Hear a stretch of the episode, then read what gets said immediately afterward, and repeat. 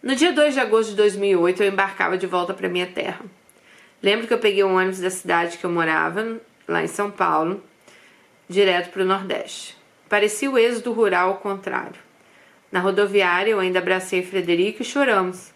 Ele não quis esperar o ônibus sair e disse que não aguentaria me ver partir. Bom dia, pessoal! Tudo bom com vocês, meus amigos, minhas amigas? Bem-vindos a mais um vídeo aqui no canal, a mais uma história aqui do nosso mundo gringo. Bom, no vídeo anterior, essa é a parte 2, vocês viram a história de Alice com Frederico. Sim, Frederico era aquele falso milionário, né? Que fez Alice passar até fome lá na casa dele. Você não viu essa história? Ah, não, corre aí pra você ver. Vou deixar aqui embaixo no link, mas é o vídeo de ontem.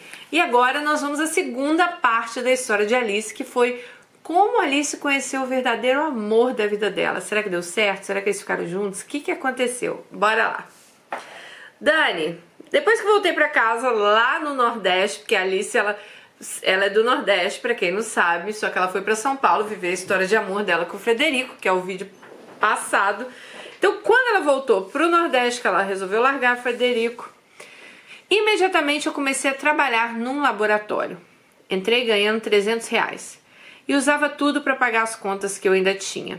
Consegui financiar a dívida com a operadora de celular minha e de Frederico, porque ela teve o celular cortado em São Paulo, né, gente? Pois claro que as duas contas estavam no meu nome. Todo o dinheiro que eu pegava era para pagar dívidas lá de São Paulo. Assim que quitei a minha, consegui desativar o celular e pedi o mesmo para Frederico, né, para ele fazer o mesmo. Claro que ele não fez, mas só vim saber disso cinco meses depois. Eu ia para o laboratório às sete da manhã e voltava para casa às cinco da tarde. Aproveitava que a, a maioria das vezes as caronas do meu pai. Quando eu perdi a hora de voltar, pois algumas análises demoravam, eu voltava a pé. 6 quilômetros de distância, dava uma hora. Em casa, meu irmão sempre soltava uma piadinha para mim, mas eu engolia tudo calado. Tudo que passei foi um aprendizado, pois eu tenho que admitir que eu era bem arrogante antes. A vida ela ensina. Já com a minha mãe, nosso relacionamento mudou da água para o vinho. No dia da minha chegada, a gente conversou muito, admite meus erros, como fui arrogante, disse toda a verdade do casamento falso, pedi perdão por tudo. Mas também falei com ela sobre essa mania dela querer que eu fosse uma pessoa que eu não era. Ela precisava enxergar que eu já era uma adulta. Porque lá no vídeo passado, gente, a mãe dela sempre foi crente. E assim, ela, a, a nossa Alice sempre gostou de sair, sempre gostou de ir pra barzinho, happy hour. E a mãe dela queria que ela fosse beata de igreja. Tipo, igreja, casa, casa, igreja, igreja, casa, casa, igreja. Bom, até que minha mãe me disse: Eu sei, minha filha, mas tudo que eu fiz foi para você, para que você não sofresse. Eu disse, mãe, não adiantou nada, acabei sofrendo. Se eu tivesse conversado ao invés de brigar, quem sabe eu não tivesse feito tanta merda. E eu e minha mãe passamos a ser melhores amigas. E nas poucas vezes que eu saía à noite com meus amigos do laboratório, ela já não falava nada. Já meu pai era um homem de poucas palavras, mas pedi desculpas a si mesmo a ele. E ele disse: Minha filha, deixa pra lá, vamos tocar a sua vida. Tentei voltar a frequentar a igreja novamente, mas todos na igreja me olhavam meio torto por eu ser separada. Chegou ao ponto de o pastor vir me visitar de uma forma discreta. Ele me pediu que eu ficasse no banco e não cantasse mais no coral. Fiquei magoada na hora e acabei deixando de ir para a igreja. Até que eu vi que eu não precisava da igreja para nada. Deus conhecia meu coração e era o que me bastava. No começo eu falava com o Frederico quase todos os dias na internet. Todo encanto tinha ido para o saco, mas ainda falava porque eu tinha preocupação, né? Afinal, gente, ela tinha um carro em nome dela que estava financiado, estava lá em São Paulo, e ela tinha algumas contas que Frederico botou no nome dela, né? Então ela, ela deixava essa aproximação para ver como estava sendo o pagamento disso. E Até que um, um dia, né, ela recebeu um e-mail de Frederico dizendo: Não vejo sentido em continuarmos com isso. Você é aí, eu aqui. Não tenho pretensão de ir para o Nordeste, pois acho aí muito parado. Adeus. E foi assim, Dani. Um ano de vida compartilhada e nem a decência de um telefonema ele teve para me dar. Demorei para responder. No outro dia eu respondi e disse: Ok, seja feliz, eu vou me levantar aqui. A única coisa que eu te peço é que você me mande o comprovante do cancelamento da linha de telefone e os documentos do carro que está no meu nome para eu poder transferir para quem comprou. Dani, depois disso, qualquer sentimento bom que eu tinha virou mágoa e raiva. Contei minha mãe e ela disse: Minha filha, tudo começou como terminou, pela internet. Bom, ela seguiu trabalhando no laboratório. Foi assim até dezembro, quando uma amiga minha, que tinha passado para professor efetivo numa universidade federal no Sertão, me avisou do concurso para professor substituto, que era bem na minha área. Era uma viagem em tanto, 500 quilômetros. Fui em janeiro recebi a excelente notícia que eu tinha finalmente passado. Como era mestre, eu passaria a ganhar na época mais de dois mil reais. Nossa, Dani, eu explodi de felicidade. Eu sabia que era um emprego de apenas dois anos, mas eu conseguiria pagar minhas dívidas, juntar uma graninha. Mas o mais importante que isso, eu teria experiência no meu currículo. Avisei a minha orientadora e que ficou muito feliz por mim. Mas mesmo assim eu não perdi o vínculo com o laboratório, pois nosso intuito era que eu começasse a escrever meu projeto de doutorado. Nesse tempo que eu estava em casa, resolvi que eu ia perder peso. Todo que eu tinha ganhado. Ela ganhou 25 quilos em São Paulo, gente. Então ela resolveu perder peso. E ela conseguiu chegar aos 80 quilos. Do 100, ela chegou aos 80 quilos. Como ela tem 1,75m, foi o que ela falou: bom, 80 quilos é um peso razoável para uma pessoa da minha altura. Em março de 2009, uma semana antes de eu me mudar para o sertão, recebi uma ligação da operadora de celular dizendo que eu tinha uma conta de 900 reais. Adivinhe de quem? Do maldito filho da puta do Frederico. Eu não consegui acreditar naquilo. Fui na loja pedir a conta detalhada. Quando começo a ler, descubro que era mais de 800 reais de interurbano para Bahia. Dei um show na loja e disse que se eles não cancelassem aquela linha na minha frente, eu não pagaria nada. Bom, vocês sabem como é operadora, né? Mas eles cancelaram. Tentei ligar para Federico, mas acho que ele via o DDD e não me atendia. Fiz um acordo com a loja, dividi a conta em quatro vezes para pagar.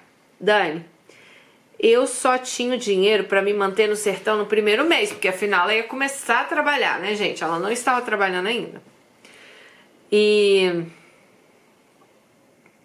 não foi minha surpresa quando um dia abro o meu Orkut e vejo lá o status de Frederico namorando com uma menina da Bahia. Então, os, os interurbanos que ele dava no telefone, que estava na conta dela, era para essa coitada desta mulher, gente. Tomara que ela tenha acordado a tempo. Bom, é, mandei uma mensagem para ele perguntando como ele tinha coragem de fazer uma dívida dessas no meu nome e ele não me respondeu. Ah, ele me respondeu, desculpa, que era para eu não me preocupar, que ele tinha um dinheiro saindo e que ele ia me pagar tudo. Eu só respondi: meu filho acorda. Esse seu dinheiro imaginário não vai sair nunca. Ah, e arranje outro jeito de falar com essa coitada que caiu na tua lábia porque eu já cancelei sua conta. Ele nunca não me respondeu mais. Liguei para João, que estava com o carro lá no nome dela, e ele disse que estava tudo certo com o carro e com as parcelas. E eu burro acreditei, amiga, mas também você foi muito ingênua, né? Você saber que esse povo era tudo enrolado, você tinha que ter ligado para a financeira, você tinha que ter ficado de olho nesse nesse a gente está falando assim, gente, quando a gente fala aqui, a gente sabe que o caso dela já passou, mas pode ter outras Alices aí com o mesmo problema, né? Então, quando seu nome tiver na conta de celular de macho, ah, vou botar o carro, financiar no seu nome, vocês liguem pro, pro, pra fonte. Não pergunta. Você acha que você perguntar pro cara, ele vai falar o quê? Não, tá tudo certo, tá tudo certo, né?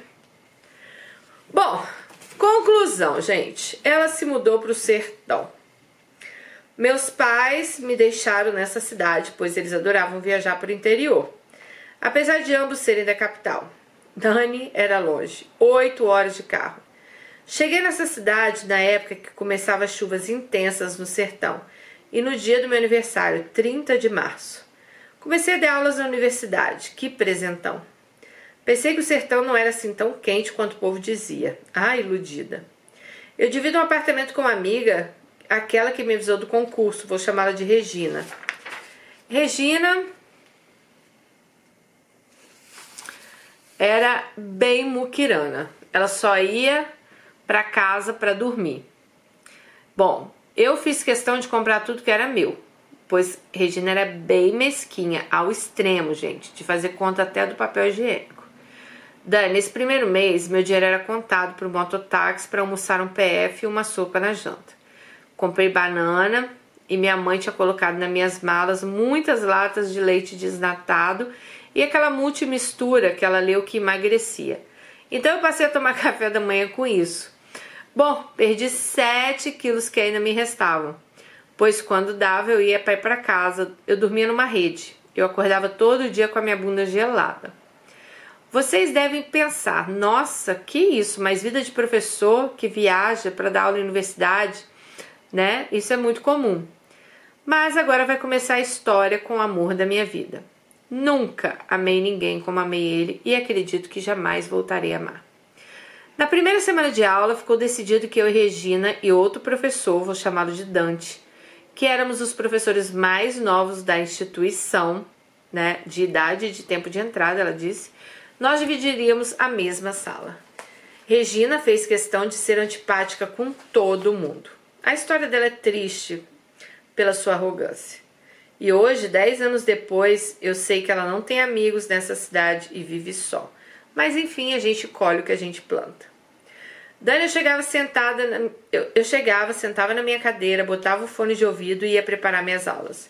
Regina fazia o mesmo. Eu notava que Dante era meio inquieto. Ele não conseguia se sentar e fazer o trabalho dele. Ele saía para fumar, ele comprava café, ele comprava água, ele voltava, ele sentava, ele levantava. Mais tarde eu soube que ele tinha TDAH, depressão e ansiedade. Ele era do interior de São Paulo e, pelo que tinha ouvido, ele tinha acabado de vir de São Paulo para morar lá no, no sertão, né? Lembro que na época eu fiquei com pena, porque se era difícil para mim me adaptar àquele ovo de cidade, imagina para ele. Mas eu ficava na minha, dava bom dia, boa tarde, raramente trocava palavras com ele. Ele era loiro e tinha aqueles olhos azuis esverdeados da cor exata do mar do Caribe. Parece poético, né? Mas é pura realidade. Ele é exatamente da minha altura e, sinceramente, eu lembro perfeitamente que nessa primeira semana ele chamou 0% da minha atenção. Eu estava batendo papo com outro português que morava em Portugal e eu estava encantada com o cara. Não a ponto de fazer outra merda, tá, gente? Mas era bom conversar com alguém. É importante frisar que nesses seis meses depois que eu voltei de São Paulo, eu não tinha ficado com absolutamente ninguém. Dívidas são o melhor remédio para cortar a tesão. Eu ainda estava muito magoada com a história de Frederico. Assim passou as duas primeiras semanas. Até que no fim de semana de Páscoa, Regina disse que ia para a capital mas que não tinha como me dar carona. Eu não disse nada, fiquei pé da vida, porque como ainda não tinha recebido meu salário, eu estava com a grana contada. E, poxa, eu ia passar um feriado prolongado naquela buraco daquela cidade, né? Sem internet, sem nada. Sem internet decente, ela disse. Tinha internet, mas era muito ruim. Eu estava tão irada que na quarta-feira olhei para o Dante e perguntei: Não tem nada para pessoa fazer nessa cidade, não? E ele perguntou: você vai passar o feriado aqui? Eu disse sim. Me manda uma mensagem, quem sabe a gente toma uma cerveja. Dani, eu juro pela vida da minha filha que eu fui nessa choperia no sábado com zero intenção de qualquer coisa. Eu fui para conversar com ele, bater papo, pois eu estava sozinha. Eu não tinha TV nem internet em casa e eu não tinha muito o que fazer nessa cidade. Não tinha uma livraria, não tinha shopping, eu estava odiando o lugar com todas as minhas forças. Combinamos de nos encontrar lá, pois ele tinha comprado um carro, mas ainda não tinha chegado. Eram sete da noite, sentamos, pedimos uma cerveja, começamos a conversar. Ele disse que ficou surpreso de eu ter aceito sair com ele, já que ele não tinha carro. E eu olhei e disse que uma coisa tem a ver com a outra. Posso me locomover sozinha, né? Ele riu e disse: Ok, você é diferente. Hoje eu sei que na cabeça dele, na maioria dos homens, as mulheres são interesseiras. Não nego, pois tem muitas sim que são. Dani, sabe quando você encontra uma pessoa que simplesmente a conversa se encaixa? O papo, pensamento, humor extremamente ácido. Experiências, gostos, opiniões, conhecimentos, tudo. Falamos sobre ciência, pesquisa, religião, ele é ateu. Livros, música, sobre tudo. Contamos sobre nossas vidas, relacionamentos, e o tempo foi passando, passando que a gente nem viu. Conversamos até as três da manhã. Só tinha gente mais uma mesa ocupada. A partir desse ponto, ele disse: Você sabia que eu transaria com você facilmente? Você é bonita, inteligente. Só não faço isso porque eu sei que você vai se apaixonar por mim. E eu sou um filho da puta, machista, possessivo e não quero esquentar minha cabeça. Não quero nada sério com ninguém. Na hora eu ri muito porque eu pensei, meu Deus, essa é a coisa mais estranha que alguém já me falou. Mas como eu estava bêbada, o absurdo da situação foi até hilário. Quando parei de rir, eu disse: Mas você tá se achando, né? Quem disse que eu quero transar com você? Eu nem te conheço. E ele ficou olhando para mim, ficou olhando, e nesse momento eu me perdi naqueles olhos azuis que considerei a possibilidade, mas não disse nada. O garçom chegou nessa hora e disse: Gente, estamos a fim de fechar o bar e só tem vocês. Quando eu olhei no relógio eram três e meia da manhã. Bom, depois que pagamos a conta, ele fez questão de pagar. Eu me ofereci para rachar, mas ele não quis. É... Não achamos táxi nem mototáxi essa hora, cidade pequena, né, gente? E ele disse: Ok, vou te acompanhar até em casa andando. A gente vai saindo e parando nos postos para ele comprar cerveja e cigarro. Ah, a gente foi saindo, paramos num posto, ele comprou cerveja e cigarro e começou a cair um temporal. Mas era uma chuva daquelas, de encharcar, só no sertão mesmo. No sertão não chove, mas quando chove é um dilúvio completo. Bom, eu nunca tinha medo de tempestade. Aliás, eu amo chuva. Quanto mais raio e trovão para mim, melhor. Estávamos encharcados, íamos rindo de tudo, fazendo molecagem. E depois de 15 minutos a pé nessa algazarra, tome chuva, chegamos à minha casa. Olhei para ele e disse: Cara, dorme aqui porque é impossível você ir embora, né? A casa dele era longe. Eu acho que ele já estava com aquele pensamento, mas eu juro, Dani, mais uma vez, eu ofereci, eu não tinha intenção nenhuma. Ofereci um canto para ele dormir, né? É, eu estava eu estava até bêbada, né? Nem estava pensando em nenhuma safadeza, ela disse. E eu falei: "Fica com a rede que eu vou me ajeitar nessa colcha, eu fico no chão". Me deitei no chão mesmo, não tinha colchão, e fiquei olhando para o teto esperando minha cabeça parar de rodar. Só lembro que de repente ele estava em cima de mim, começou a me beijar, puxar minha roupa e na hora passou dois minutos de delay para eu entender o que estava acontecendo. E eu disse: Não, você tá doido, sai de cima de mim. Dani, vou falar um negócio. É aí que. ah, tá. Aí ela me disse assim: que ela ia mandar essa parte que eu decidiria ler ou não ler. Mas eu vou ler, né, gente? Aqui só temos mulheres adultas. Ela falou assim: que vai tentar colocar em palavras publicáveis. Sabe quando o cara dá aquelas encaixadas que você simplesmente se derrete por dentro, junto com o seu cérebro. Ele fez isso e disse num tom autoritário. Ele me disse: Eu vou fazer bom para você. Dani, a partir daí eu entrei num piloto automático. O lado animal acho que tomou conta. Eu lembro de cada detalhe, da dor da mãe que eu senti das partes boas. E das maravilhas também, até hoje. Começamos no meu quarto, Fomos para a sala. No outro dia começamos tudo de novo. Dani, mais para frente entendi que ele era um dominador nato e me descobri que eu era submissa até os ossos.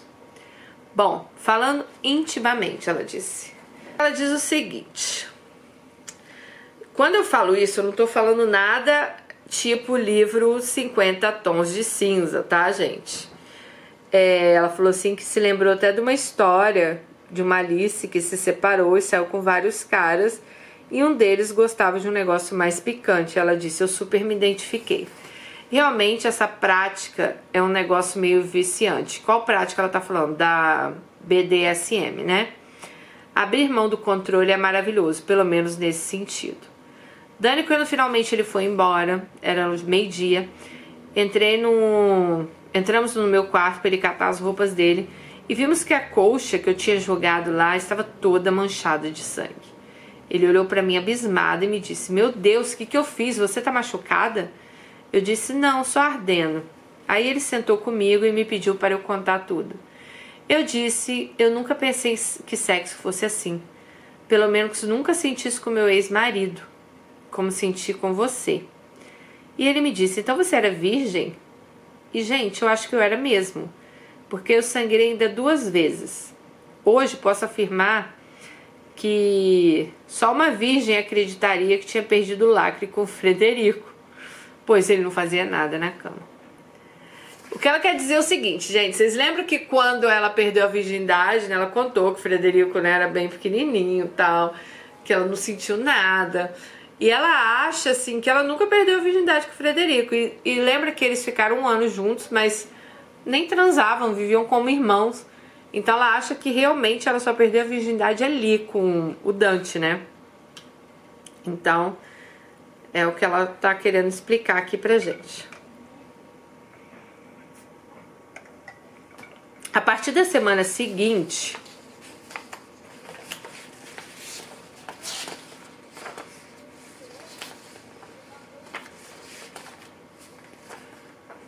A partir da semana seguinte, eu e Dante passávamos quase o tempo todo juntos. Nós almoçávamos e jantávamos no restaurante da universidade. O carro dele chegou nesse meio tempo, ele me buscava, me deixava em casa todos os dias.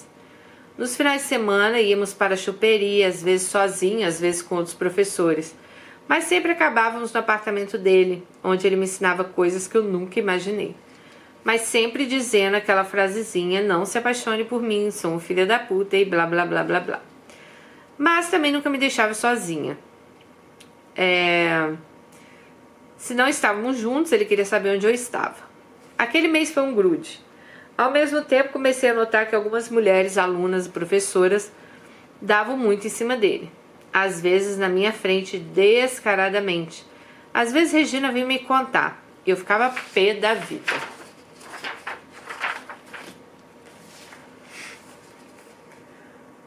Muita gente começou a pensar que a gente estava namorando e eu nem sabia o que dizer, porque eu realmente não sabia o que a gente era.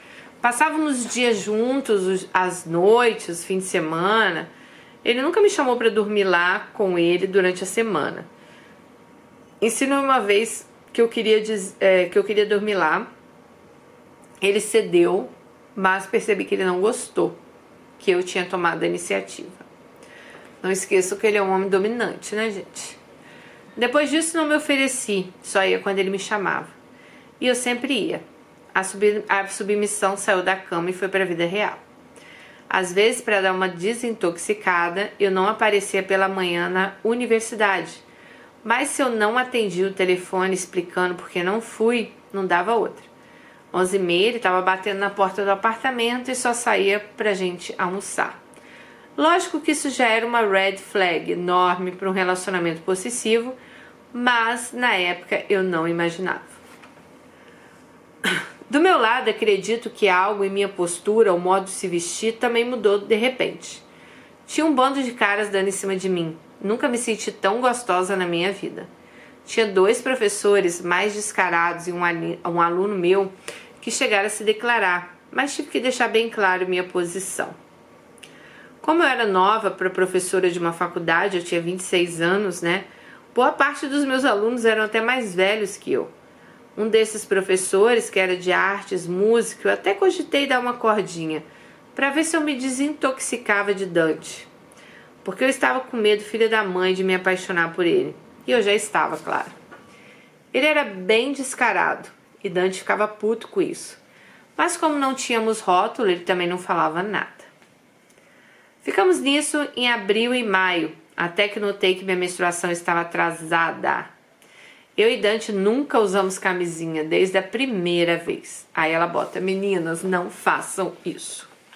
A gente fazia aquele método incrivelmente falho de terminar fora, né? De gozar fora, então.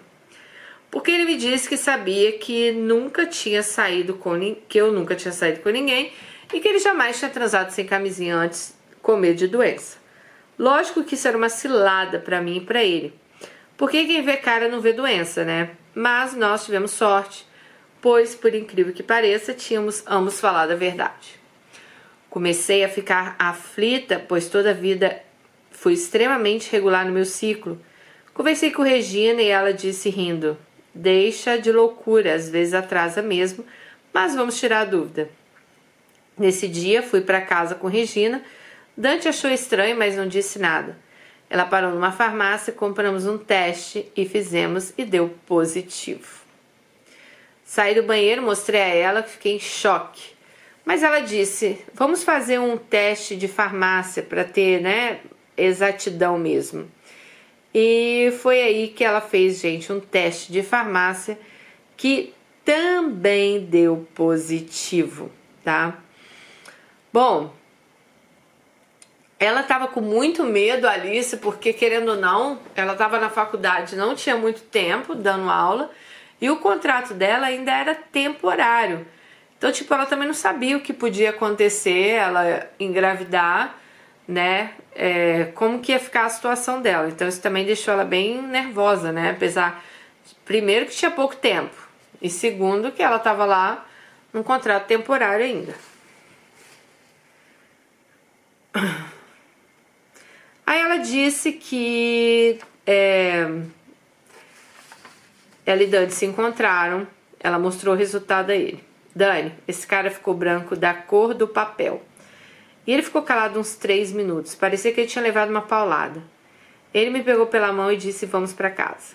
A gente tinha aula a noite toda, mas não fomos. Quando chegamos no apartamento dele, deitamos na cama, ficamos olhando para o teto umas três horas. Ele ligou para o pai para saber o que fazer. Ele tem uma forte relação com a família.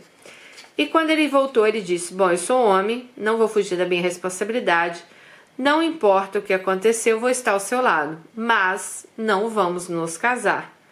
Mas eu vou estar, né, do seu lado sempre.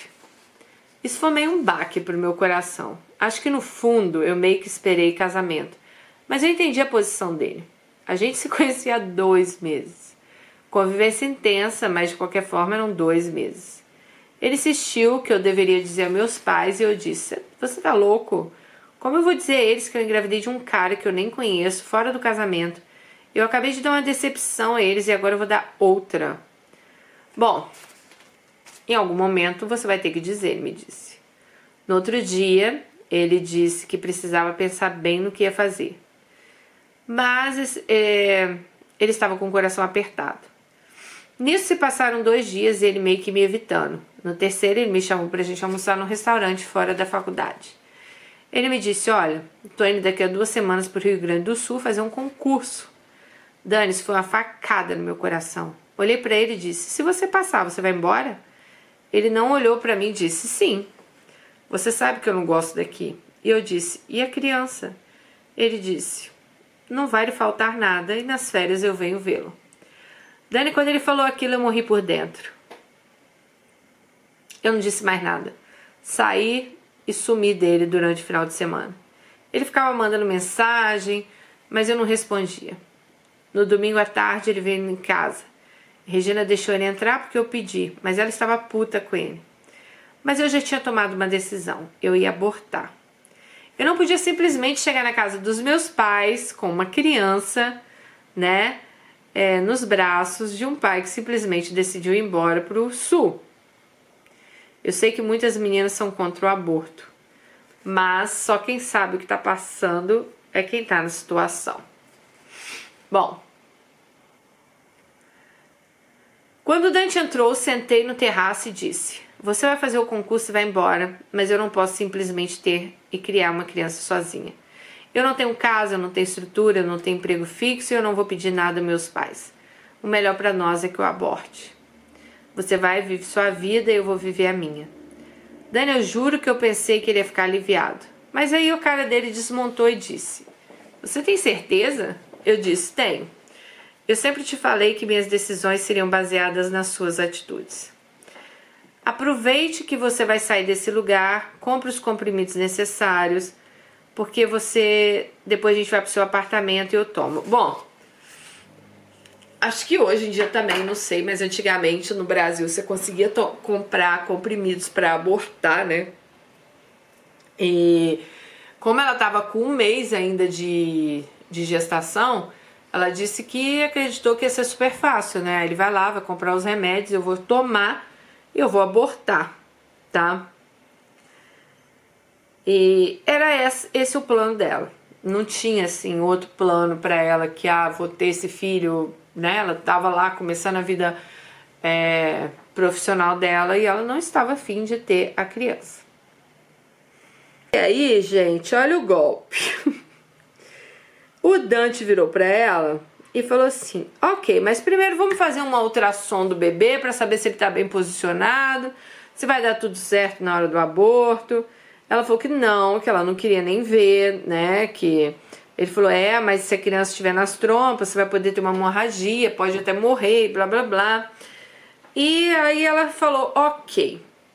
Quando eles fizeram o ultrassom, gente, aí o, o senhorzinho começou a mostrar para ela ah, que ele ser o bebê botou o coraçãozinho para bater. E o que, que aconteceu? Ela se sentiu mãe ali, né? Na hora que ela viu aquilo ali, ela falou assim: Nossa, é meu filho, né? Minha filha. Dani, passamos os dias seguintes feito dois zumbis. Os comprimidos na mão, sem cora mas a gente sem coragem de tocar no assunto. No sábado ele disse: Eu vou passar aí pra gente jantar. E fomos pra choperia.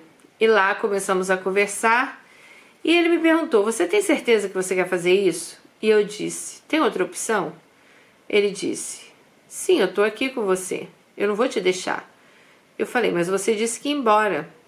E ele falou: Eu jamais largaria um filho meu e te deixaria sozinha.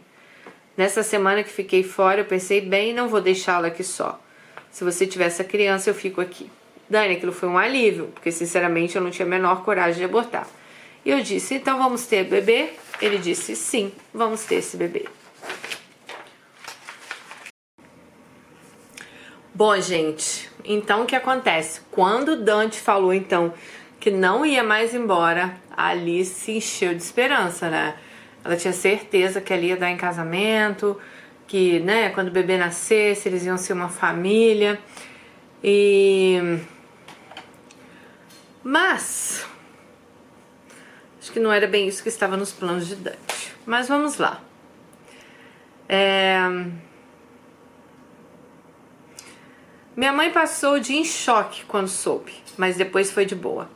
Meu pai levou de boa desde o início. Já tinha avisado aos dois que não havia planos de casamento, mas que ele iria estar comigo quando precisasse. Eles levaram surpreendentemente bem, apesar de tudo. Meu irmão, quando soube, olhou para mim e disse: É daquele macho galego que vivia te rodeando lá no sertão? Eu disse: É dele sim. Aí ele disse: Eu sabia. Aquele filho da puta agora não vai casar com você, né? Aí ela falou: Dani, eu e meu irmão sempre fomos muito diferentes, mas sempre tomamos a dores um do outro, sempre que preciso. Meu irmão trabalha no setor técnico e vive viajando pelo Brasil. E foi umas cinco vezes me visitar lá no sertão. Sempre que ele ia, Dante não chegava perto, mas sempre se mostrava presente. Até que um dia apresentei-lhe ao meu irmão como colega. Quando Dante foi conhecer meus pais em setembro, deu tudo certo. E meu irmão chamou para uma conversa em particular. Até hoje eu não sei o que eles conversaram. Bom,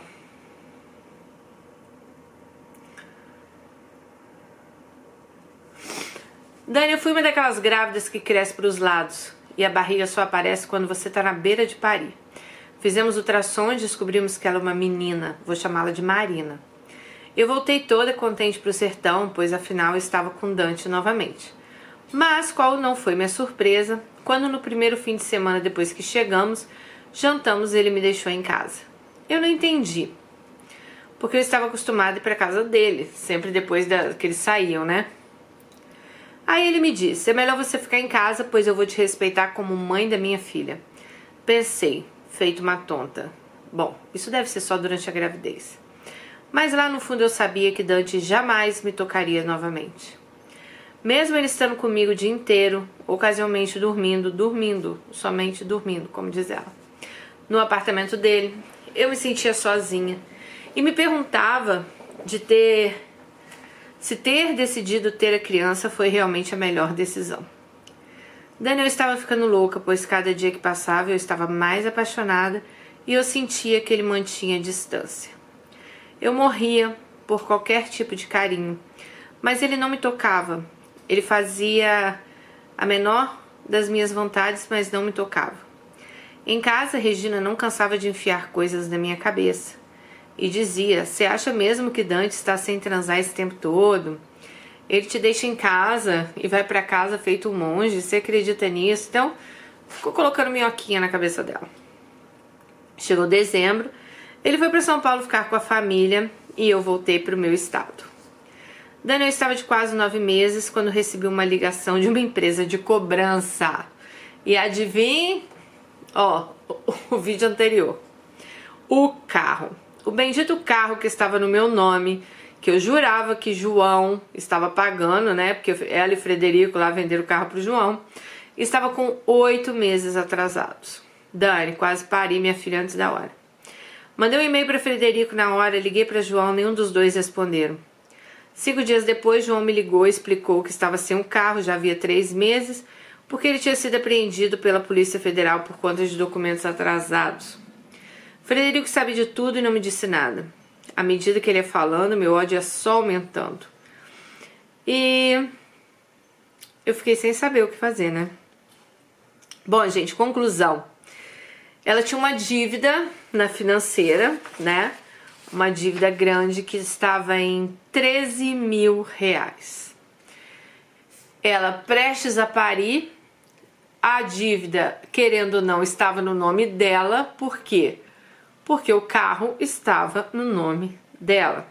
Gente, aí ela se viu nessa sinuca de bico. Conclusão: o rapaz lá, o Dante, ela contou tudo para ele. Ele pegou um empréstimo, ajudou ela a pagar esse dinheiro no, do financiamento. E ela disse: Dani, é. Ah, ela falou que assinou ainda o acordo na maternidade. E em dois anos ela pagou toda a dívida de volta a ele ao Dante. Então, gente, esse casamento, o primeiro casamento dela só deu prejuízo a ela, como vocês estão vendo. Bom, daí no meio dessa confusão toda, minha filha nasceu. Tive uma gravidez prolongada. Ela, ela ganhou a menina com 41 semanas. E.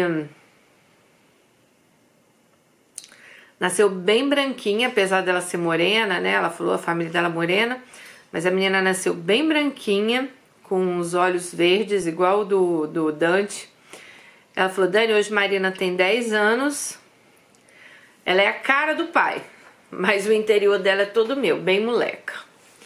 Bom, então quando a neném nasceu, ela ainda tinha ilusão de que um dia, um, de um jeito ou de outro eu ia convencer Dante a termos nossa família. Mesmo no segundo dia da maternidade, Dante deixou claro qual seria o meu papel dali para frente.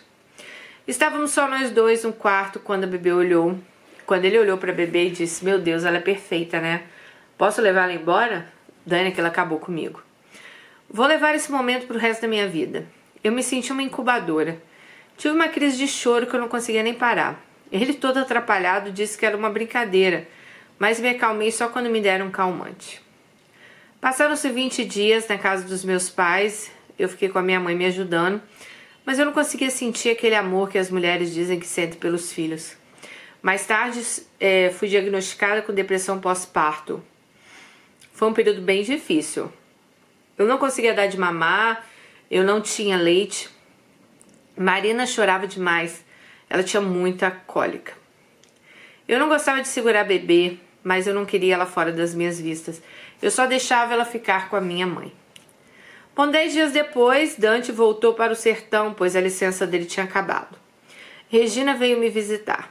Claro que além de vir ver a criança, aproveitou para dizer que a cidade toda sabia que eu estava aqui na capital parindo e que Dante estava de caso com duas mulheres lá da universidade. Parece que ela tinha prazer em me contar essas coisas. Bom, vou resumir aqui o que foram os 11 meses infernais. Eu trabalhava na universidade, tinha crises de ciúme o tempo inteiro. Ele não encostava um dedo em mim, a gente discutia sobre todo, tudo, como cuidar da, da Marina, sobre tudo. Marina era muito chorona, ela chorava, começava a chorar às 5 da tarde e só parava duas da manhã, era um inferno. O choro foi diminuindo até os três meses, mas eu vivia amargurada. Eu não entendia por que, que Dante não encostava em mim. Eu estava subindo pelas paredes, né?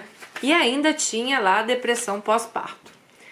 Marina sempre foi extremamente bem cuidada, eu dava aula e cuidava da bebê sozinha. Engoli essa rejeição e seguimos, porque eu tinha esperança que um dia eu e Dante iríamos nos acertar. Então eles viviam juntos com a filha, mas como irmãos. Vocês entenderam? Aos poucos as coisas foram caindo no ritmo e chegamos no acordo. Levamos Marina para São Paulo para os pais dele conhecerem.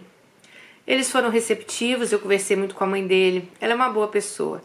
E ela disse que não sabia exatamente o que Dante estava esperando para casar comigo de vez, pois ela e o marido viam que eu era uma pessoa de caráter e, obviamente, louca por ele. Mas ela disse que não podia forçar nada, que Dante sabia que os dois desaprovavam essa conduta dele, mas que ele amava a liberdade dele. Bom, voltamos para o sertão. Arranjamos uma babá quando ela tinha seis meses, porque estava difícil conciliar o trabalho com a bebê. E assim foi chegando para o meio do fim do ano eu notei ele cada vez mais disperso e preso no computador. Daí, é claro, comecei a ficar com a pulga atrás da orelha. Descobri a senha e comecei a monitorar o computador e o celular dele. Bom, Dani, esse é um costume que enlouquece qualquer um. Ela falou que fez uma promessa que nunca mais vai olhar ou investigar nada na vida dela. Ai, graças a Deus, gente, esse mal eu não morro. Eu nunca tive essas essas paranoias de, de olhar celular de marido, de olhar computador, de ver. Que em casa fica tudo aberto. Nunca sentei no computador de Marcos. Só que Marcos viaja. Nunca, nunca sentei para olhar nada. Bom, por outro lado, eu já estava começando a ficar preocupada, pois meu contrato de substituta já ia acabar em dezembro. Eu não teria sentido continuar no sertão com ele, né, sem eu estar trabalhando. Uma coisa é morar com ele porque eu trabalhava, outra é para criar um bebê. E hum, ela falou: não queria ficar desempregada e morar na mesma casa do pai da minha filha e sem ter nada com ele. Minha mãe já estava me apitando isso no ouvido, dizendo que se tivesse dignidade era para eu voltar para casa. Bom, nesse impasse chegou dezembro, ele disse que teria um congresso em São Paulo, que iria passar uma semana fora Fiquei com as duas orelhas em pé. Eu ia dar um. E, e, fiquei com as duas orelhas em pé, porque eu sabia que ele ia dar um jeito de se encontrar com uma mulher. Foi uma semana angustiante. Ele ligava duas vezes por dia para saber como estavam as coisas. A babá, que hoje é uma boa amiga e foi um anjo na minha vida nesses momentos tristes, me viu muito triste e disse que notou que ele era meio frio comigo. Para todo mundo, a gente era casado. Eu expliquei a ela a nossa situação. À medida que eu ia contando, os olhos dela enchiam de lágrimas e ela chorou comigo. Ela ficou chocada porque ela achava mais estranho é quando alguém perguntava sobre a esposa, ele nunca desfazia o mal entendido. Sempre respondia de boa, como se nós fôssemos casados. Dante voltou mais frio que nunca dessa viagem, e eu soube, sem que ele precisasse dizer nada, que ele tinha ficado com uma mulher. Só esperei ele dormir e fui olhar o celular dele e tive a confirmação. Dani, ainda lembro como doeu ver mensagens carinhosas dele para ela. Meu coração sangrava, eu sentia como se eu estivesse tendo um infarto. Botei Maria no carrinho e fui passear com ela. Passei uma hora sentada na pracinha e avaliando minha vida. Quando voltei para casa, abri o Facebook e coloquei: Capital, se prepare que estou voltando. Quando ele acordou, eu já estava calma, dando uma madeira. Ele foi para o computador e deu um pulo da cadeira e disse: Como assim? Você está voltando? Eu disse: Sim, semana que vem, quando acabar as aulas, vou embora. Eu não tenho mais nada para fazer aqui. E ele falou: E eu? Fico como? Falei: Você pode visitar sua filha quando você quiser. Aí começa o que eu considero nossa maior briga. Entrou madrugada dentro, ele dizia que ele estava fazendo aquilo para tirar, que eu estava fazendo aquilo para tirar a criança dele que era para me vingar, porque eu não queria casar, que ele não queria casar comigo. E Ele começou a jogar várias coisas na cara dela, né, gente? Eu falei, olha, eu não vou ficar aqui. O contrato dela ia vencer, gente. Eu acho que ela tava certa. Ela não queria ficar lá. Não tinha nada a ver, né? Ela ficar lá na casa de um cara que ela não era nem casada. Agora, bonito, né? Ela tomando lá como se fosse a casada, ele lá ficando com outras mulheres. É, é, é inacreditável. Ela falou: Eu vou ficar aqui na sua casa, dependendo de você, comendo da sua comida. Tipo, ok, que é o pai da minha filha, mas Acho que ela tá certa, né, gente? Tinha nada a ver ficar lá na casa com ele. Bom. Nossa, tá me dando dor de cabeça. Acho que esse óculos. Mas a letra é muito pequenininha.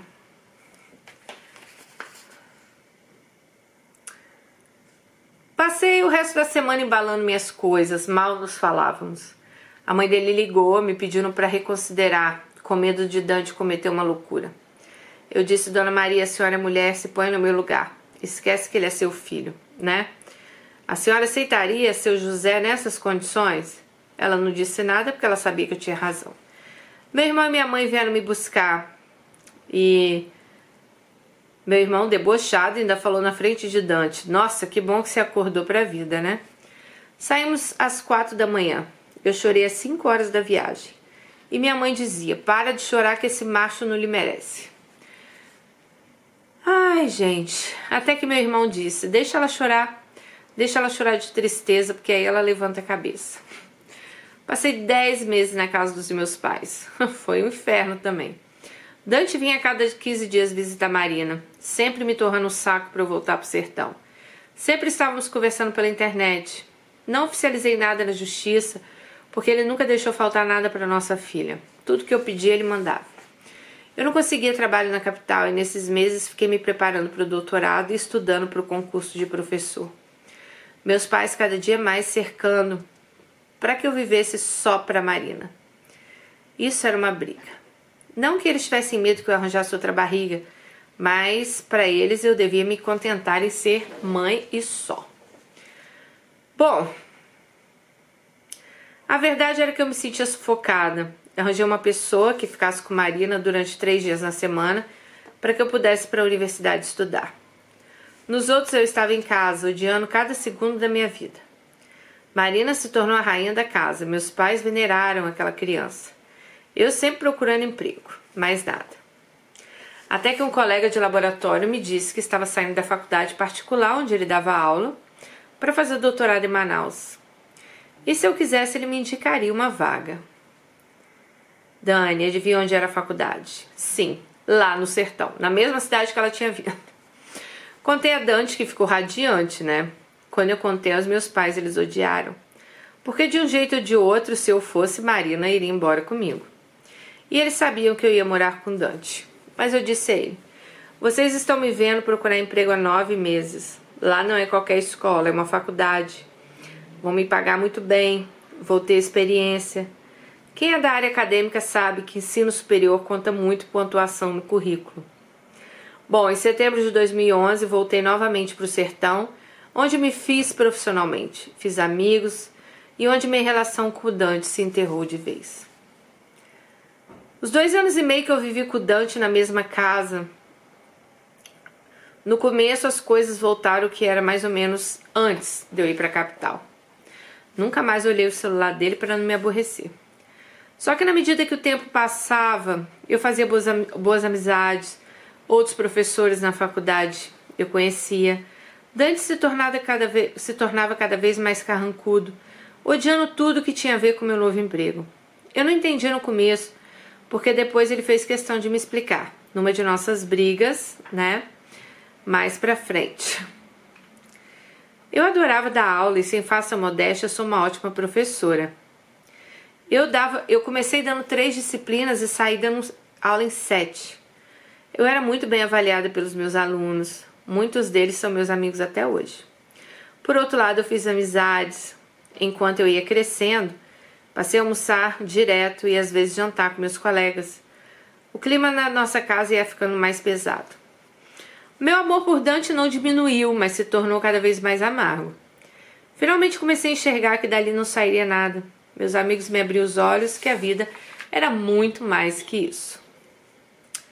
Mas teve duas situações que enterraram tudo de vez. Uma vez ele me pegou almoçando com um dos meus amigos gay, passou dois dias sem falar comigo. Quando perguntei, ele disse: Eu tô aqui trancada em casa, olhando Marina e você saindo aí com qualquer um. Foi aí que eu entendi que ele tinha visto e expliquei. E ele disse: Olha, você tem que entender uma coisa. Na nossa cabeça de homem, a gente pode até não querer mais nada com a mulher, mas ela tem que ficar lá quietinha e nenhum cara pode chegar perto. Vocês lembram que ele era o dominante, né, gente, no namoro, né? A outra situação, eu comentei com ele que uma aluna do semestre vivia me chamando para sair à noite, coisa que eu não fazia. E nunca dei abertura para aluno nenhum fazer esse tipo de convite. Vou chamá-la de Rafaela. Ele me pediu para ver uma foto porque ela tinha me adicionado no Facebook. Aí ele veio com gosto de gás. É claro que ela está lhe chamando para sair, ela está apaixonada por você. Na hora eu ri. Eu nunca tinha visto nenhuma intenção da parte de Rafaela. Ela era brincalhona, participativa, mas muitos colegas dela eram também. E Dante insistia nisso. Um dia eu falei: "De onde você conhece Rafaela para você ficar falando isso, né? Que ela é lésbica?" Ele ficou atrapalhado e me respondeu: "Eu sou amiga, eu sou amigo da ex-namorada dela. E ela já tinha me avisado que Rafaela estava afim de você." Claro que depois eu descobri que essa ex-namorada de Rafaela era bi e que Dante tinha ficado com ela. Mais pra frente, quando Rafaela não era mais minha aluna, eu dava aula, ela foi deixando as intenções dela cada vez mais claras. Ela pediu para um dos meus amigos me ajeitar para ela mas eu disse que não dava pelo simples fato de eu não gostar de mulher. Nesse meio tempo passaram-se dois anos, a convivência entre eu e Dante cada vez pior. Nós mal nos falávamos. Tudo era motivo para crítica. E eu, naquele comportamento passivo-agressivo de silêncio, que muitas né, mulheres ficam, é... eu ficava quieta. Tínhamos brigas, mas a gente sempre esperava a Marina dormir, pois o combinado sempre foi nunca brigar na frente dela. Mas mesmo brigando e mal falando comigo, ele me obrigava a ir para as festinhas e reuniões com colegas dele e sua família. Eu perguntava, por que você não vai só com Marina? Ele falava, todo mundo lá sabe que a gente não tem nada. E ele dizia, vai comigo sim, se arrume porque eu não quero discussão. E eu ia puta da vida. Para mim era uma hipocrisia bancar o casal. Até hoje eu não entendo porque ele fazia isso.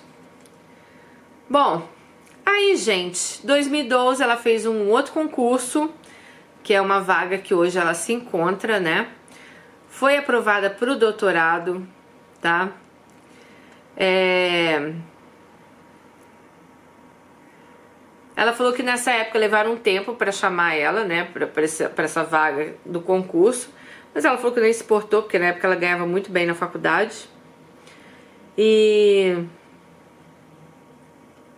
ela disse que o lado profissional dela sempre foi sagrado na vida dela. Podia acontecer qualquer coisa, mas o lado profissional ela sempre foi um lado que ela sempre pensou.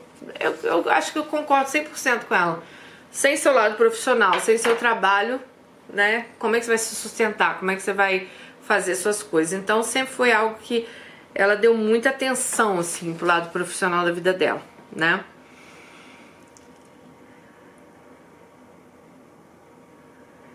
Bom, depois de cinco anos ela conseguiu terminar o mestrado. Ela estava já com uma filha de dois anos e meio. Ela disse: Dani, ninguém esperava por isso, né? Eu lá enfiada no sertão com uma filha de dois anos e meio, terminei meu mestrado. E é engraçado saber que pensar que eu acho que muitos, inclusive Dante, nunca pensaram que eu iria para frente. Mas valeu cada lágrima, cada suor, cada trabalho que eu tive que concluir. Quando eu recebi a notícia que eu tinha passado no. Acho que era no doutorado, meus amigos ficaram me enchendo a paciência e a gente tinha que sair para comemorar, pois tinha aberto um bar novo que estava bombando na cidade. Dani fazia três anos que eu não botava a cara fora da rua assim à noite. Porque mesmo nas férias, quando eu ia para a capital, eu não saía à noite, pois Marina era muito pequena. E nesse dia eu fui. eu disse para Dante que era aniversário de um colega. Ele ficou com a cara não muito boa, mas também ele não podia falar nada, afinal a gente não tinha nada por escolha dele.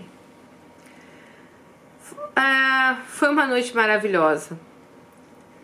Rafaela estava lá, ficou dando em cima de mim, mas eu consegui escapar. Dancei até o chão. Nunca mais tinha rido tanto. Fiquei bêbada quando cheguei em casa três e meia da manhã.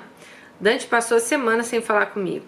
Quando ele finalmente se deu trabalho, foi para dizer: É, eu fico em casa me privando e você indo pra rua e eu levando fama de corno. Olha só, gente. Ah, meu Deus.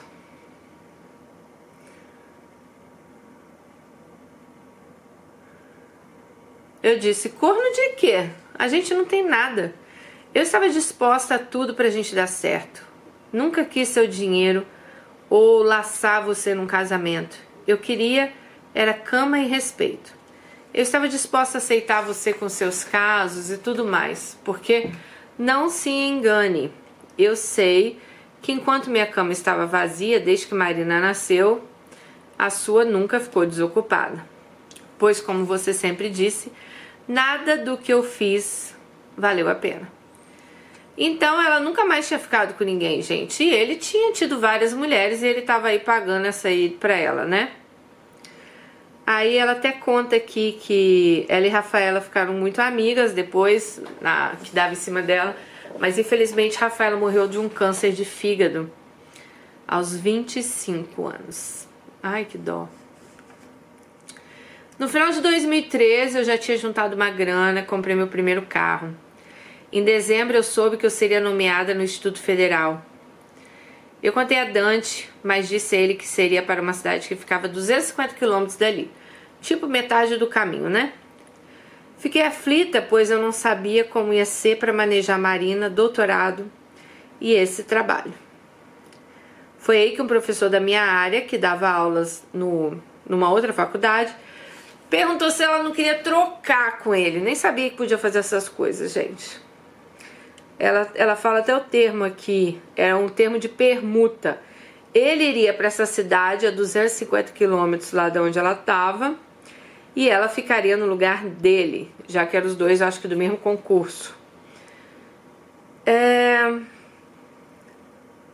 Me abri com Dante, pois eu estava aflita. Ele, claro, me deu o maior apoio para assinar a permuta, porque assim eu ficaria perto dele e Marina também, né?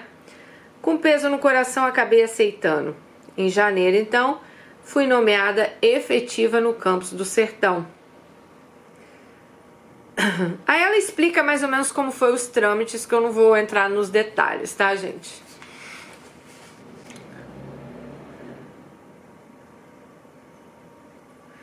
Aí o Dante, gente, ai, ó, tem homem que é invejoso, né? Olhou pra ela e falou assim: Bom, agora você já tá segura, né? Você tá aí no, no, no, no nomeada, já tem carro e tá na hora de cada um seguir seu rumo.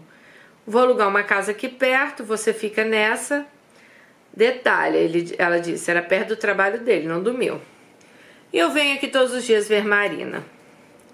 Eu fiquei em choque, Dani, pois eu sabia que nossa situação não ia durar para sempre mas achei que ele pelo menos ia esperar eu terminar o doutorado. Olhei para a cara dele, dopada, e disse: Se você estava planejando sair de casa, por que, que você incentivou eu fazer a permuta, sabendo que para mim ia ser muito melhor ficar lá na outra cidade, né? Aí ele disse: Se eu tivesse feito isso, você não assinaria. E você ia correr para a barra da, do, do, dos seus pais. Ia ficar mais difícil para eu ver Marina pois eu ia ter que dirigir 250 quilômetros. Tipo, ela na época se abriu. Gente, ela morava numa capital que ela não fala aqui no Nordeste. Vamos supor, sei lá. Ela não mora na Bahia, mas vamos supor se fosse na Bahia. Aí, ela mora aqui, né? 250 quilômetros aqui era a faculdade que ela foi chamada. Mais 250 quilômetros era a faculdade onde ela dava aula. Então, se ela ficasse no meio do caminho, para ela não faria tanta diferença. Ela estaria tanto perto dos pais quanto perto do doutorado, tal, tal, tal. Mas ele na época encheu a cabeça dela. Não, troca, fica aqui no sertão. Mas ela pensou assim: bom, eu vou ficar aqui, ele vai me ajudar com a criança, eu vou continuar meu doutorado. Aí ele vai e joga esse balde nela que ele queria sair de casa, então ele não iria ajudá-la no doutorado, né? E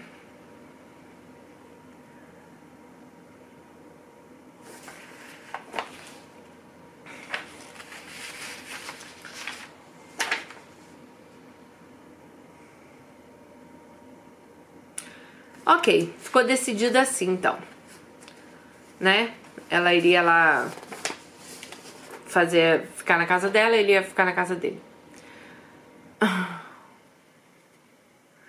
Aí ela virou pra ele e falou assim: Olha, ok, você vai lá pra sua casa, mas você vai fazer o seguinte: você vai pagar o aluguel daqui por um ano, onde a gente mora, até eu me organizar. Detalhe: eles não tinham pensão formalizada, tá? Ele só concordou e disse que já tinha arranjado uma casa para ir, nem respondi. Nos dois dias seguintes, continuei indo pro, pro IF, IF, sei lá como que é isso aqui, para escrever minha qualificação do doutorado. Eu saía de casa às sete, deixava a Marina na escola e eu só chegava em casa às 10 da noite para botar a Marina para dormir. No dia que ele escolheu para sair de casa era uma sexta-feira. Eu tive que ficar com Marina porque Marina estava muito assustada e estava chorando sem entender onde o pai estava indo. Eu me sentei com ela no sofá, acalmei, botei o desenho preferido dela, enquanto ia terminando a apresentação da qualificação.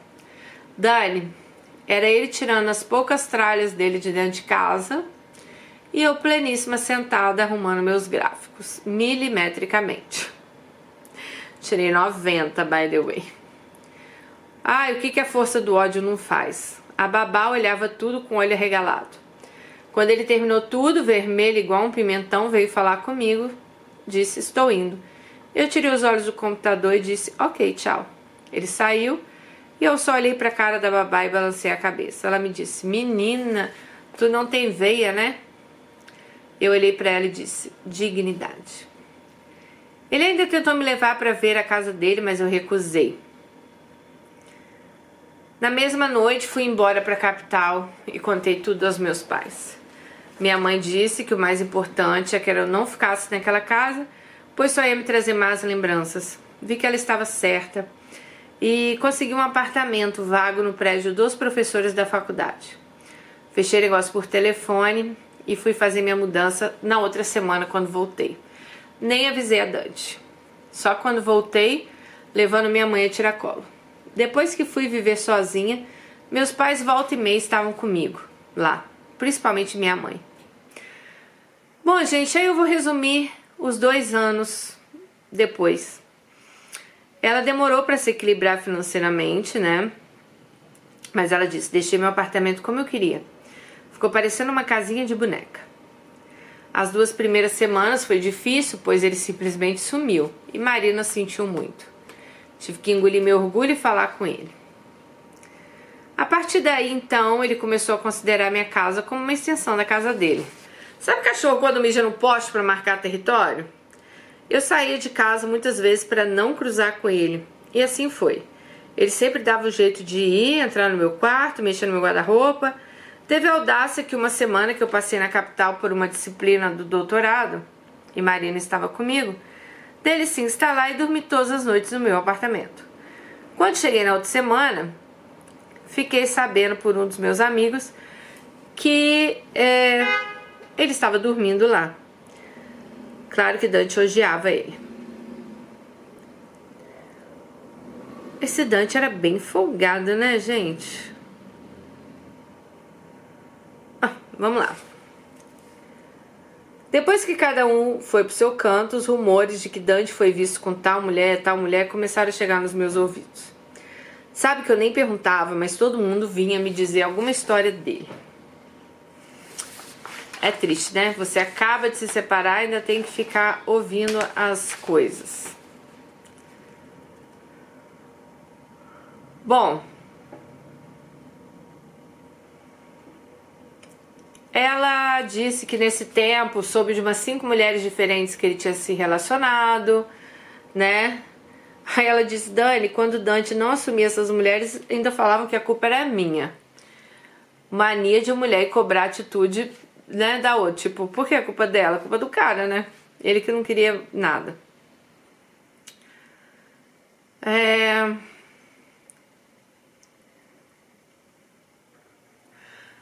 ...2014 e 2015 eu me sentia cada vez mais presa.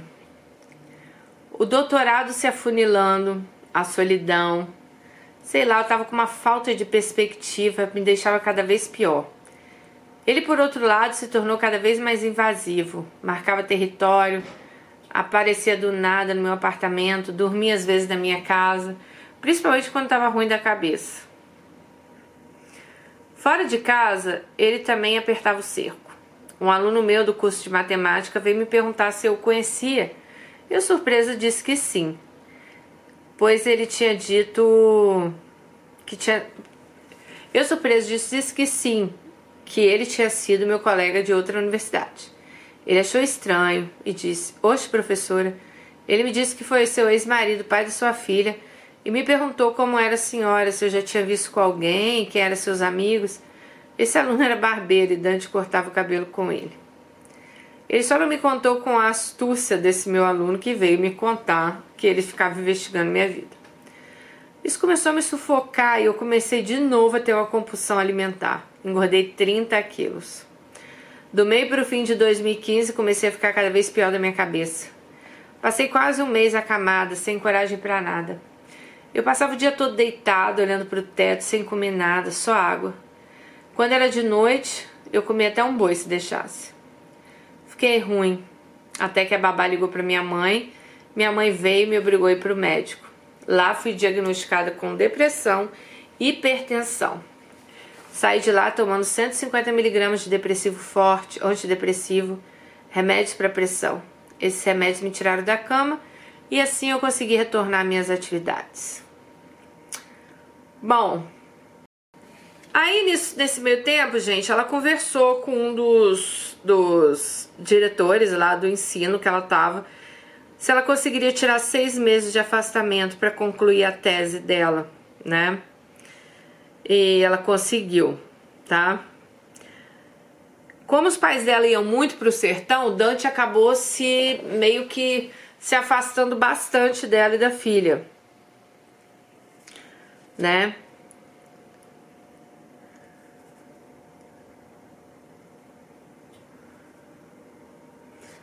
Aí ela decidiu voltar para a capital. Quando ela volta para a capital, ela quer terminar o doutorado e ela decide que ela não quer voltar mais pro sertão. Os, os pais dela também já estavam idosos, né?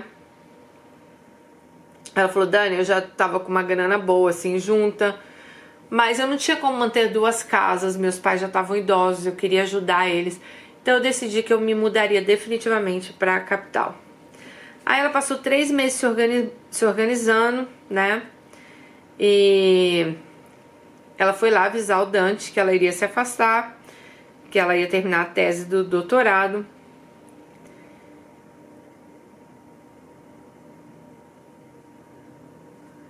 E foi aí que ele ficou surpreso. Ele falou: Como assim você vai embora? E eu, como eu vou ficar? Eu disse: Isso é com você. Como eu sempre disse, você pode visitar a Marina quando quiser, né? Pode ir na minha casa.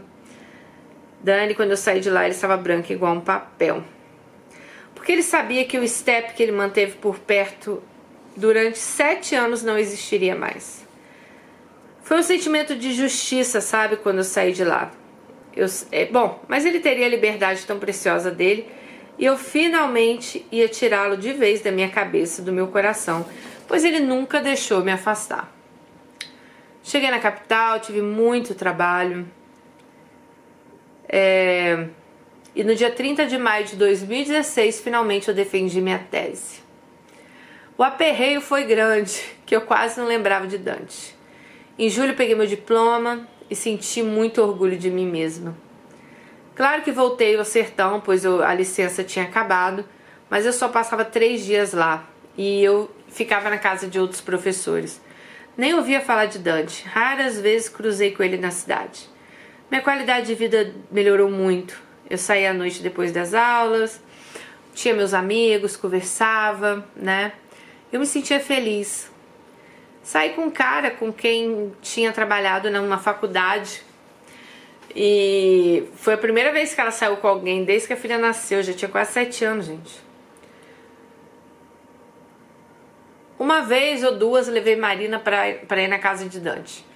Numa dessas ocasiões, os pais dele também vieram visitá-lo. E ela falou que os pais dele sempre falavam: Alice, por que, que você não vem morar com Dante? Por que, que você não fica assim? Ah, gente, para, a mulher ficou lá sete anos de step pro cara, né? Que coisa. Ai, ai.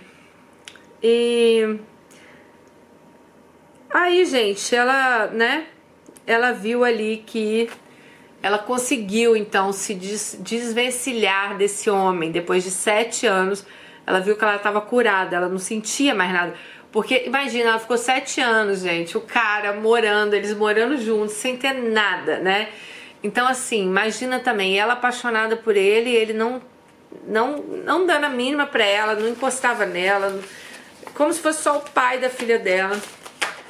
Eu imagino o que, que ela deve ter passado, sabe? Agora, o que me deixa mais assim. Uh, que bom que você não largou seu trabalho, que bom que você continuou batalhando, né? Você continua indo pra cima.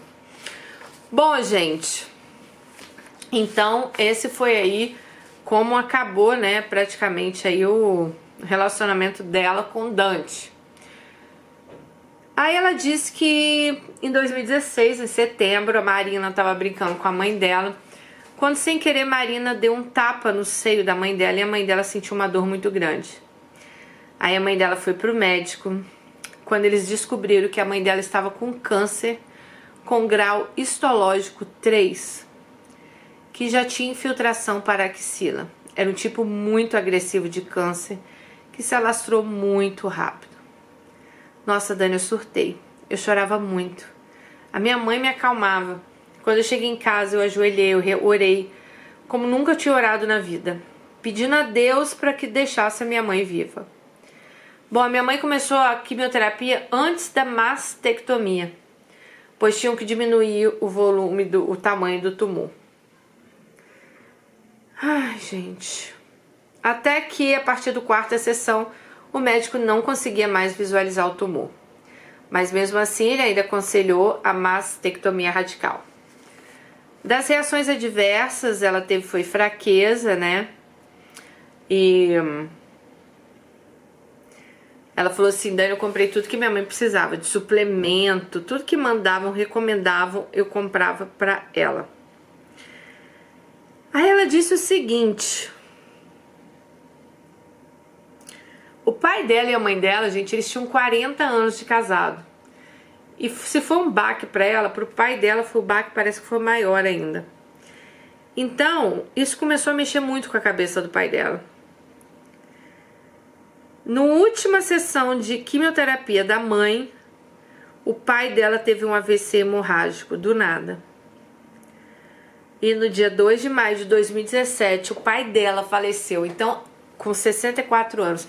Então a mãe, que já estava ali lutando contra um câncer, o pai falece antes, né? Vocês entenderam? Tipo, ela tava com medo de perder a mãe, então ela perdeu o pai e ali ela, nossa, imagina, né?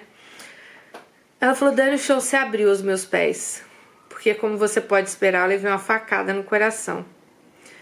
Minha mãe passou muito mal, óbvio, quando, né, quando soube que o pai tinha morrido.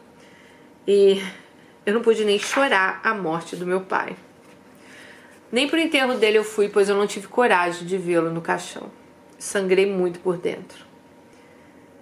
Então foram dois anos de intenso sofrimento físico e psicológico. E até que eles foram, né, tratando lá a mastectomia da mãe dela.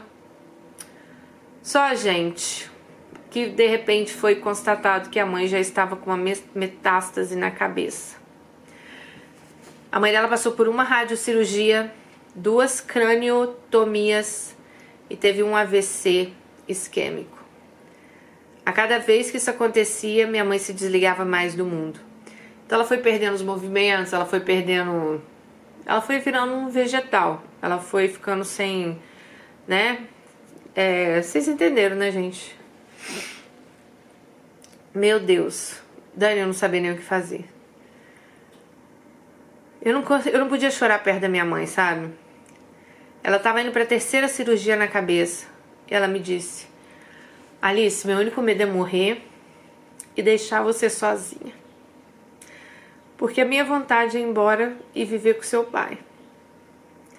Só me prometa que você vai se cuidar, você vai emagrecer pela sua saúde e vai ser feliz de novo.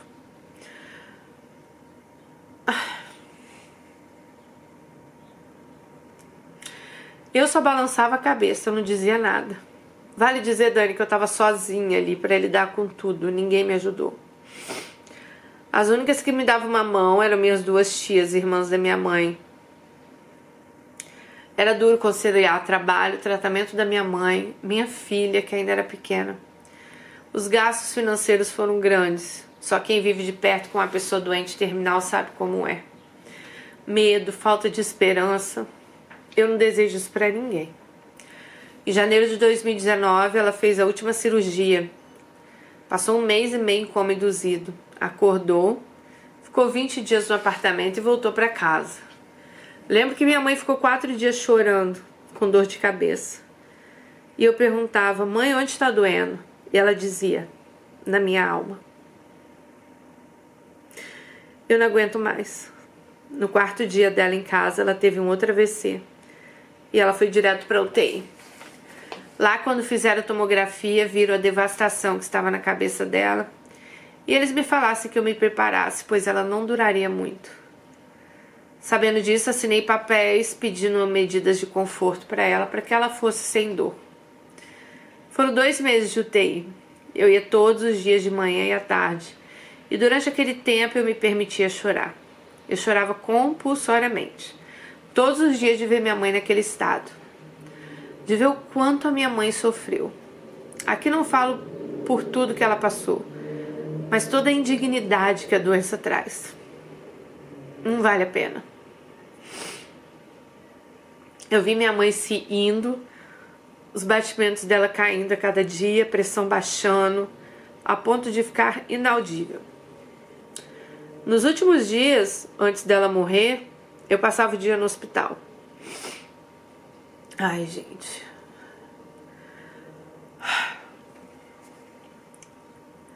A equipe toda do hospital me conhecia porque estava socada dentro dele há quatro meses.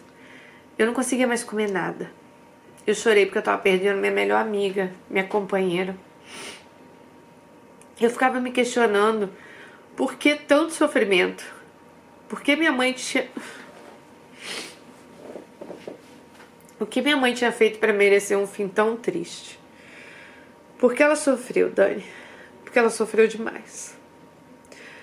Dia 16 de maio de 2019, minha mãe se foi.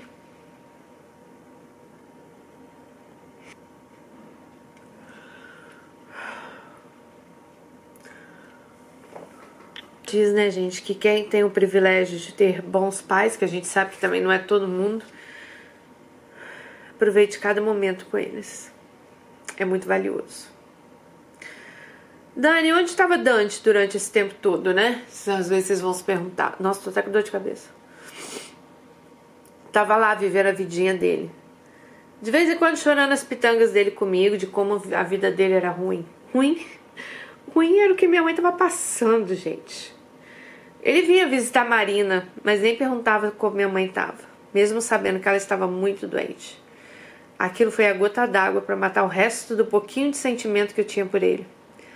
Durante esse tempo aproveitei e pedi para ele oficializar a pensão, porque já estava na hora. É claro que ele chiou, mas não tinha outra coisa a ser feito. Depois que minha mãe morreu, comecei a juntar os cacos da minha vida e me organizar. Eu resolvi que eu ia honrar a promessa que eu fiz a ela. Eu tinha 36 anos e 148 quilos hipertensa, diabética, tomando uma dosagem alta de antidepressivo, viciada em remédio de dormir. A primeira coisa que eu fiz começar a caminhar. Estacionei nos 140 quilos. Depois de 10 meses, eu me sentia bem. Fui a um psico, psiquiatra e depois de 4 anos eu consegui me livrar dos antidepressivos. Foram 15 dias horríveis, mas eu consegui. Fazem 8 meses que eu estou super bem, pelo menos dessa parte. Em agosto do ano passado, eu fui no cardiologista porque minha pressão tinha desregulado. Ela chegou a 18 por 12. Passei a tomar quatro pílulas por dia. Meu cardiologista me disse que eu deveria começar a pensar numa solução mais drástica, porque eu era muito nova para tomar remédio. Me dei o prazo de um ano para começar a pensar nisso. E nesse meio tempo eu consegui reduzir demais a minha compulsão alimentar. Ela falou que, gente, à noite às vezes ela comia dois, três hambúrgueres, né? Então ela teve que ir parando. Compulsão alimentar é psicológico, né, gente? Vocês vão falar como a pessoa consegue comer três hambúrgueres? Consegue. Dani, eu tô escrevendo aqui minha história. Passei um ano me preparando fisicamente, psicologicamente, lendo tudo a respeito e fiz, é, fiz a minha decisão pela minha saúde. No dia 15 de dezembro de 2020, estarei fazendo minha cirurgia bariátrica. Faço primeiro pela minha saúde. Segundo, porque quero novamente voltar a me sentir bem. Admiro demais as gordinhas que se acham do jeito que são Acho que elas estão certas, mas eu particularmente nunca, nunca me aceitei desse jeito. Eu, eu engordei um total de 60 quilos nos últimos oito anos. Sinceramente, já deu para mim. Não é sobrepeso, é obesidade mórbida e saúde. Antes que alguém que venha falar em gordofobia. Eu quero voltar a me olhar no espelho, a me gostar, sabe? Bom, O doutorado é questão de honra para mim. É, eu vou honrar o desejo e a memória dos meus pais. Eu já estou seguindo a risca todas as recomendações da equipe médica e ela já deve ter feito, né, a cirurgia. Nós já estamos em 2021. Então, amiga, depois conta pra gente se deu tudo certo, mas tenho certeza que deu. Então ela falou que tá super preparada, ela se preparou muito para isso, ela vai fazer a cirurgia, vai se cuidar, vai ficar em casa, vai, né, voltar ao que era antes. E aí ela disse, pede desculpas pelo tamanho da história, mas ela disse que tem muito orgulho do crescimento pessoal e profissional dela. Ela acha que nós somos amigas dela, né, aqui no canal, todos amigos. E ela diz: Dani, continua esse trabalho maravilhoso. Um beijo. Um beijo, minha linda. Olha, cara, que história impressionante a sua, assim, sabe? Você. Você renasceu várias vezes, né? É, nem tem muito o que comentar, né, gente? É, a relação dela com Dante. Tantas mulheres que às vezes, né, a, Quantas mulheres aí já, já não aceitam um casamento falido ou uma relação falida, muitas vezes só para estar tá ali ou para estar tá perto, ou pensando, ah, vai mudar, vai dar tudo certo, né? Vai mudar de cabeça, as coisas vão acontecer e nunca aconteceu. Mas que bom que você conseguiu, né? É, se reerguer e sair fora disso. Porque eu acho que você só se machuca quando você está numa relação que só um dá né? Você estava ali, você queria, né? Você com esperança de que as coisas fossem melhorar, que as coisas fossem. Gente, eu acho que eu nunca contei isso para vocês, mas quando eu me separei do Max, ele teve a brilhante ideia também de me oferecer, não, fica morando aqui, a gente se separa, mas você continua morando aqui. Falei, oi? Gente, para, né? Vamos separar de uma pessoa e continuar morando com ela? É, não tem amor próprio, né? Você vai ver aquela pessoa de repente com outra pessoa e você não consegue levar sua vida para frente. Foi o que aconteceu com a Alice, né? Ela não conseguia levar a vida dela para frente, que querendo ou não, ela tava ali com o pai da filha dela, talvez ali com uma esperancinha que as coisas fossem mudar. E quem via de fora, sei lá, achando que eles tinham uma relação. Ai, amiga, agora a parte dos seus pais me deixou abalada. Também perdi meus pais, né? Nossa, o meu pai ele já vinha doente há muito tempo, sabe? Quando ele morreu. Mas a minha mãe foi tão de supetão assim. Eu acho que a minha mãe foi igual ao seu pai, porque minha mãe morreu também com um aneurisma cerebral, então foi muito rápido, né? Minha mãe passou mal à noite e morreu de manhã. Ela passou mal à noite e morreu 5 horas da manhã. O meu pai não, ele já vinha com uma doença há mais tempo. Então, assim, eu nem sei te falar. As, os dois não são bons, né? Mas eu nem sei te falar. E hoje, assim, muita gente não sabe Mas eu tenho uma pessoa também na minha família, né? Muito próxima, muito próxima. Acho que eu nunca falei isso aqui no canal. É, pessoa que me criou, que, né, que é minha madraça, que foi a minha segunda mãe. Ela tá com câncer também, numa fase bem ruim, né? E ela sempre foi uma pessoa tão boa, gente, tão boa, sabe? E muitas vezes eu me perguntei, meu Deus, por que, que ela tá sofrendo tanto, né? Que é um câncer assim, no intestino, então vocês sabem que é um câncer bem agressivo. Aí quando ela soube, né, que eu tava passando esse momento que eu passei agora da minha cirurgia com tumor, que graças a Deus era benigno. Ela mesmo com todos os problemas dela, me ligando todo dia no hospital para saber como eu tava. E agora no Natal e no Ano Novo, a gente nem conseguiu se falar assim por telefone de tão fraca que ela tá. E eu querendo ir no Brasil ver ela. Só que esse monte de problema que eu tô também. De.